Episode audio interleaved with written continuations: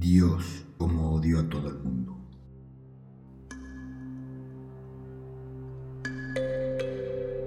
Para pintar en la basura, como lo hice primero, tienes que aceptar tu nuevo rol en esta vida que tú no puedes controlar. Tenía 39 años y estaba en un bar esclavizado en el sistema laboral. Sabía que aquí acabarían mis días y que en el mundo del arte yo no tenía cabida.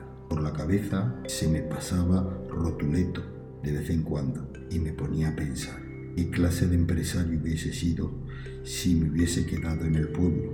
La hostelería es el oficio que más he odiado en todos los existentes del sistema laboral. Lo detesto porque lo he mamado desde niño. Mi padre es camarero de toda la vida. Lo peor de todo es aguantar a la gente. En el bar estuve tres años y medio. Me sentía como un pájaro sirviente enjaulado. Aún así, como siempre, y en todos los trabajos que he estado, he sido muy responsable y profesional. Y sobre todo, un buen actor para no acabar en la indigencia.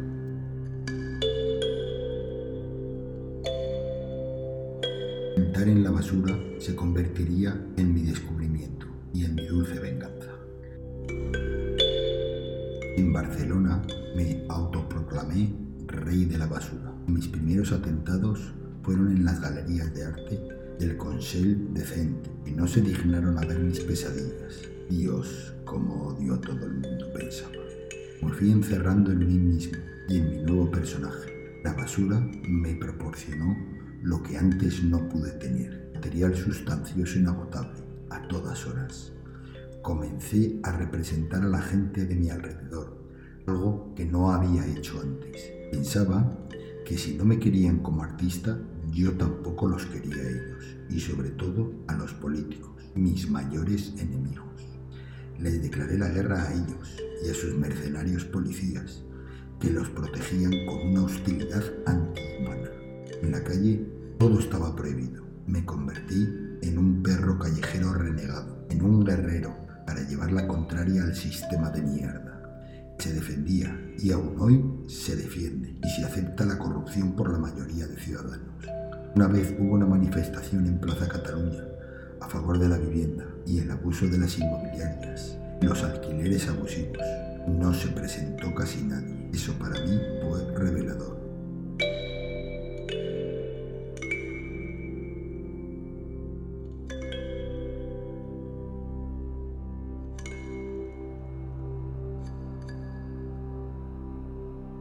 y un ejemplo del veneno complaciente que tenía inyectado la mayoría de la sociedad.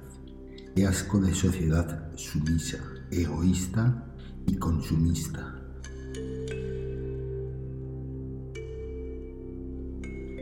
Todo este ambiente apestoso me lo puso muy fácil para poner mi nuevo nombre, un nombre que me abriría puertas y me las cerraría. El arte es basura.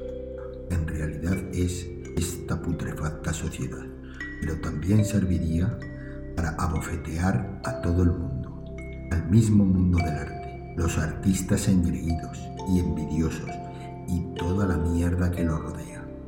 Acabé odiando el arte porque era lo que más daño me había hecho en mis 20 años de dedicación. En la basura me di cuenta muy rápido de mi soltura mental, vez que encontraba algo para pintar. Háztelo tú mismo, igual como nació el punk. Acción, vómito, reacción. Me apoderé de la basura de la calle y ella se apoderó de mí. Todo mi pasado artístico quedó reducido en la basura. Ya no tenían sentido todos mis estudios autodidácticos. En este punto comencé a hacerme poderoso en cada instalación. Ponía el cebo en la trampa y solo era cuestión de tiempo ver cómo caían las víctimas. Cuánta basura cuelga en muchas paredes de casas con mis malas energías. Mi venganza se sucedía a la vez que la gente se volvía loca por coger alguna pieza.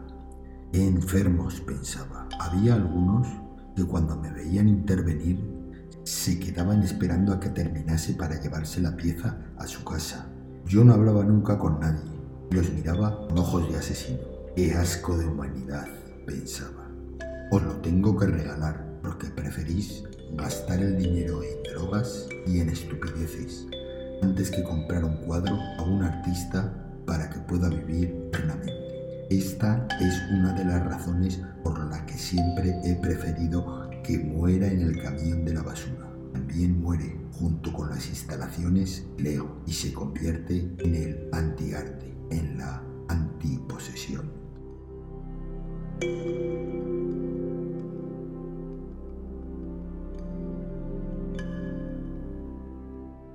Estas palabras son de la autobiografía de un artista callejero español, Francisco de Pájaro.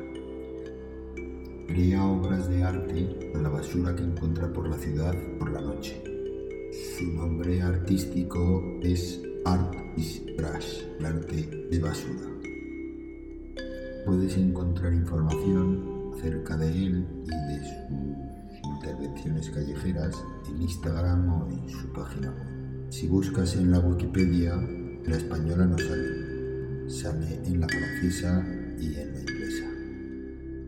Así que quizá ahora